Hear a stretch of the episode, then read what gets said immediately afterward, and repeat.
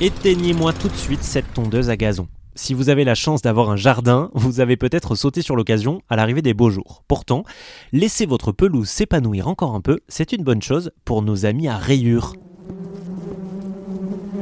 Les abeilles, eh oui, les abeilles hibernent l'hiver et en attendant l'arrivée des premières fleurs, elles ont bien besoin de butiner ce que l'on considère, nous, comme des mauvaises herbes. C'est ce que nous explique Zakia Barou, porte-parole du réseau Un Toit pour les abeilles. Alors tout ce qu'on considère comme des mauvaises herbes, alors c'est assez dommage de, les considérer comme cela, mais tout ce qui est euh, marguerite, pâquerette, trèfle blanc, etc., ce sont des vrais apports en nectar et en pollen sain pour les abeilles, et notamment sur l'intersaison, c'est-à-dire juste au sortir de l'hivernage et juste avant la grande mielée printanière, eh bien les, premières marguerites, les premières pâquerettes, les premiers trèfles blancs viennent apporter du nectar et du pollen sain aux abeilles qui vont leur permettre comme cela de, de se rebooster, de reprendre des forces avant la grande mielée printanière que leur offrira la nature. Donc en clair, on attend un tout petit peu avant de tondre, c'est ça Zakia? C'est cela, c'est cela. Vous leur offrez comme ça vraiment des, un vrai apport euh, nécessaire à cette période où il n'y a pas grand-chose encore sur... Euh, il n'y a pas encore beaucoup de fleurs disponibles, mais ces petits nectars et pollens que vont leur offrir ces trèfles blancs, ces marguerites,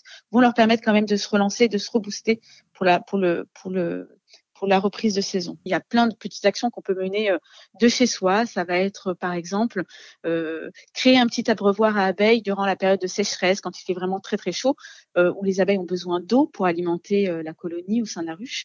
Donc ça va être cela, créer son petit abreuvoir à abeilles et, et, le rendre disponible dans son jardin ou sur son balcon. Ça va être également peut-être mieux consommer, consommer en circuit court.